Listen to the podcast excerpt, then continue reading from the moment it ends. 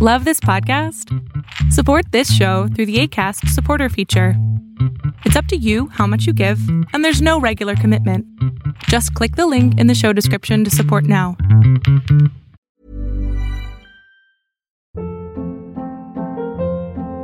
Hold up. What was that? Boring. No flavor. That was as bad as those leftovers you ate all week. Kiki Palmer here, and it's time to say hello to something fresh and guilt-free. Hello Fresh. Jazz up dinner with pecan-crusted chicken or garlic butter shrimp scampi. Now that's music to my mouth. Hello Fresh. Let's get this dinner party started. Discover all the delicious possibilities at hellofresh.com.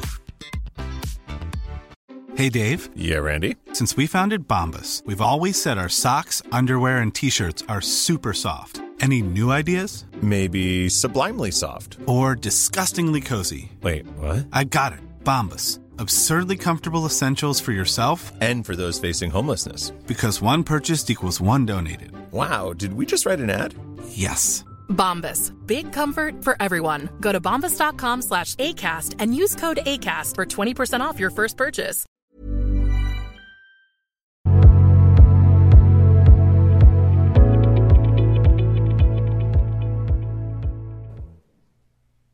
Buenas noches. Uy, necesito que te acerques al micrófono, no te escucho nada. Buenas noches. Ah, más o menos, ¿Sí, bueno. está bien? Este, bueno, en primera quería agradecerle porque, bueno, lo he estado siguiendo por más o menos un mes y pues déjeme decirle que me ha ayudado bastante realmente, entonces por eso ando por acá y bueno, entremos en lo que nos interesa, ¿no? Eh, bueno, eh, yo he estado asistiendo, bueno, no estuve asistiendo a terapia, eh, creo que estuve como siete sesiones y me salí porque, bueno, no, mm, usted realmente me dijo que si a las cuatro o cinco sesiones no sentía cambios, pues chao. Y eso fue lo que hice, aparte que me llegó a comparar, entonces realmente sí me sentí mal y pues me salí. Lo que sucede es que tengo eh, depresión y ansiedad moderada, ansiedad generalizada diagnosticada ya. Ok. Y pues, o sea, no he tenido ningún progreso en lo que he estado con el psicólogo. En sí, él me dijo que se basaba al ambiente tóxico de mi familia. O sea, eh, aquí pasamos discusiones y tal, yo no me llevo con mi papá. Es una cosa medio rara a veces. Entonces, lo que yo, o sea, los problemas que por ahora estoy pasando son ataques de ansiedad, o sea, se llegaron a cuadriplicar, por así decirlo. Si antes lo sufría una vez al mes, ahora lo sufro una vez a la semana y, y es feo, porque me llego a autolesionar, o sea, no eh, alejo los objetos cortopunzantes porque ya lo llegué a hacer y me sentí tan mal. Entonces me araño y ahora, bueno, me solía morder las uñas, ahora ya ni siquiera puedo hacer eso. Entonces, ahora me araño y tengo problemas para dormir. eh, um, desde que inició el año más o menos no he dormido más de cinco horas por noche. Últimamente ya no estoy durmiendo casi nada. Y así, aparte, ¿Qué inició Entonces- todo esto? eh, bueno, llevo desde casi finales del 2019, bueno, maybe, ay, perdón, bueno, tal vez desde el inicio del 2019, porque ya para finales como que ya llegué a tener pensamientos suicidas, ya incluso llegué a planearlo y toda la cosa, pero pues ¿Qué lo inició?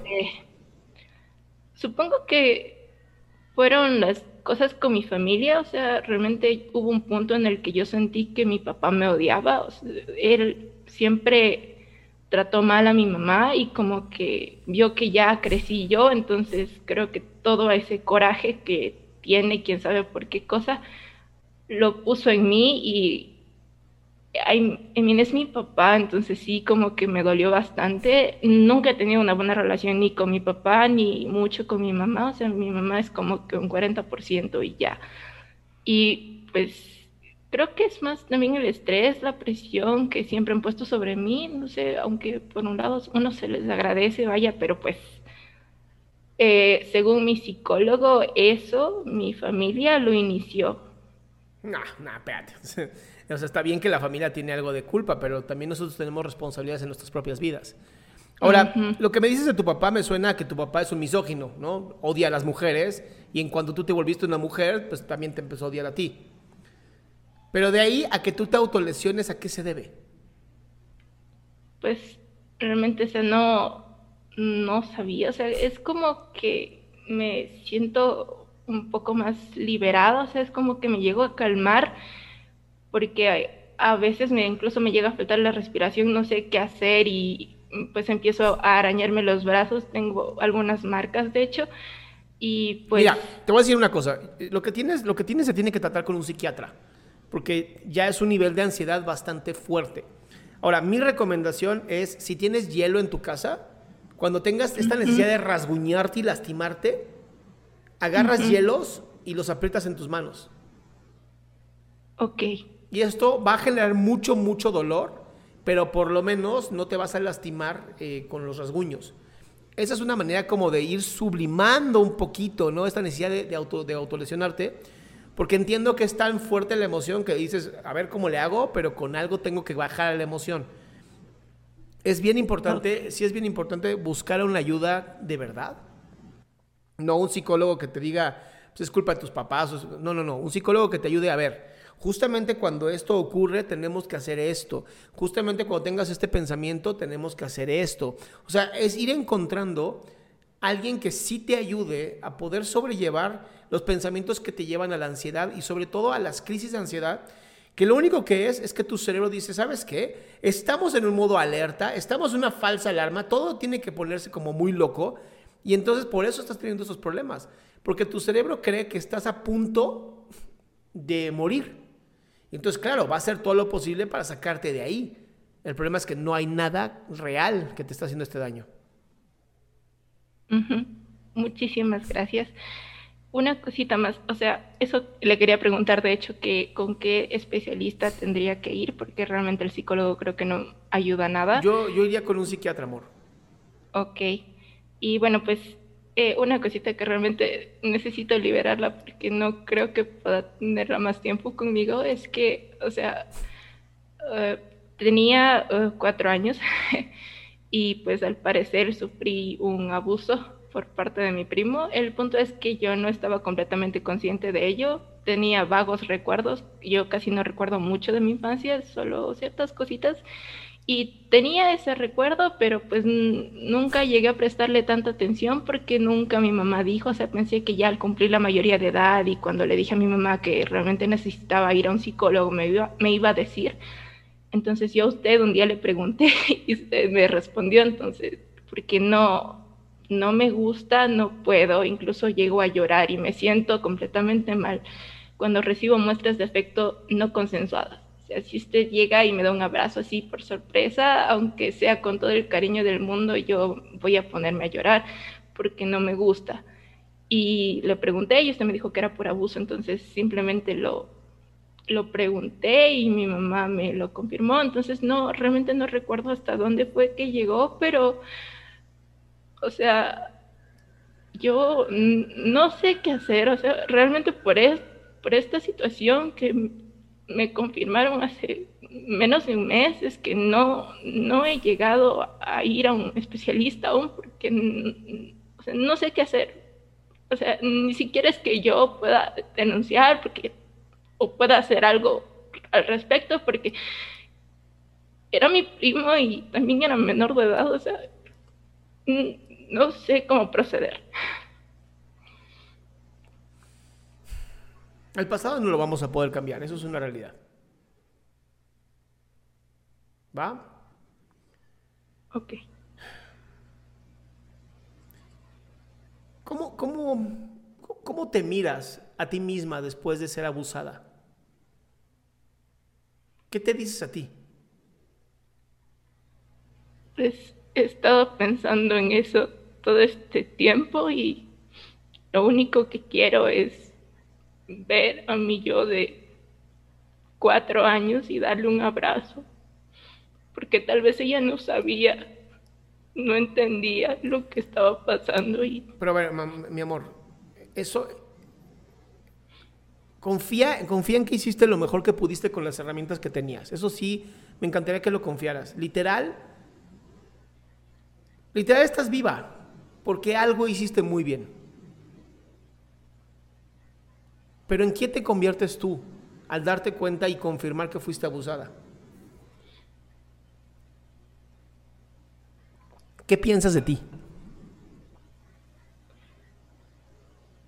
pues ahora que lo veo, tal vez que, bueno, que soy una persona en sí con bastante coraje porque lo he estado llevando todos estos años, realmente siempre estuvo en mi mente, nomás que no pensé que fuese real. Pero ya, ya sabemos que sí es real, ya te lo confirmaron. ¿En qué te Entonces- convierte? Yo creo que soy fuerte, no sé. Bien, te convierte en una mujer fuerte. ¿En qué más te convierte? Mm. I mean, no quiero verme como la víctima, aunque sí soy, pero pues ¿Eres una víctima tú en este momento? ahora no. Bien, entonces no eres una víctima.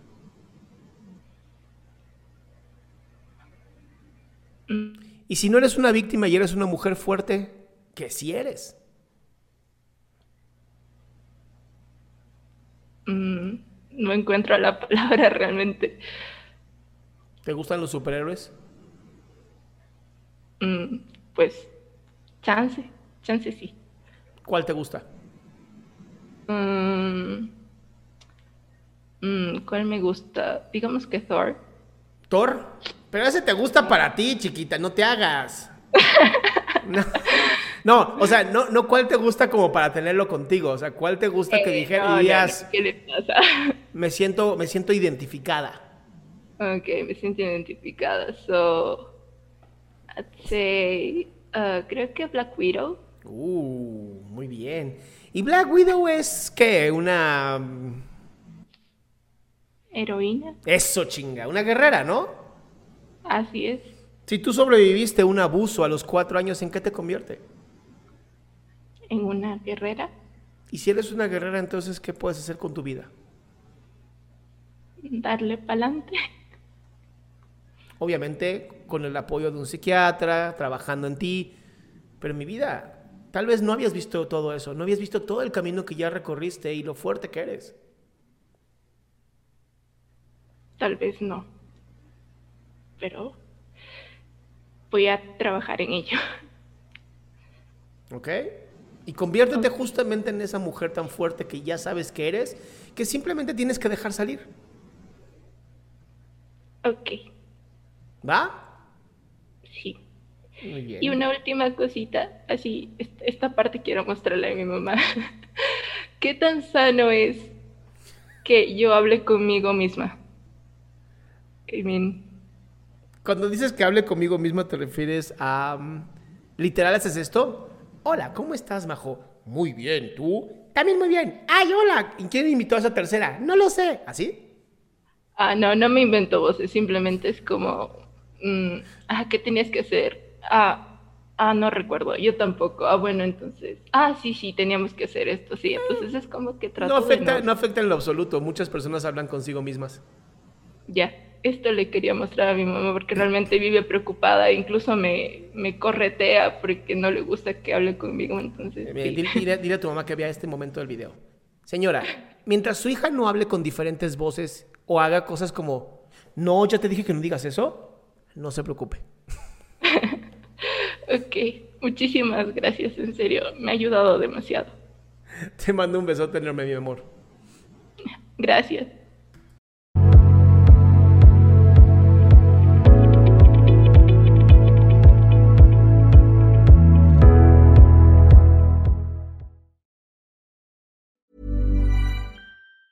Ever catch yourself eating the same flavorless dinner three days in a row?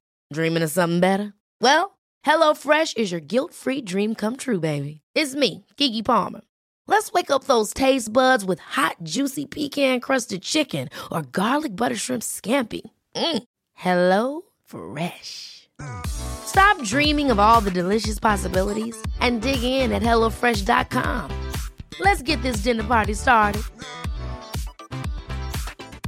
Mom deserves the best, and there's no better place to shop for Mother's Day than Whole Foods Market. They're your destination for unbeatable savings, from premium gifts to show-stopping flowers and irresistible desserts. Start by saving 33% with Prime on all body care and candles. Then get a 15-stem bunch of tulips for just $9.99 each with Prime. Round out Mom's menu with festive rosé, irresistible berry chantilly cake, and more special treats. Come celebrate Mother's Day at Whole Foods Market.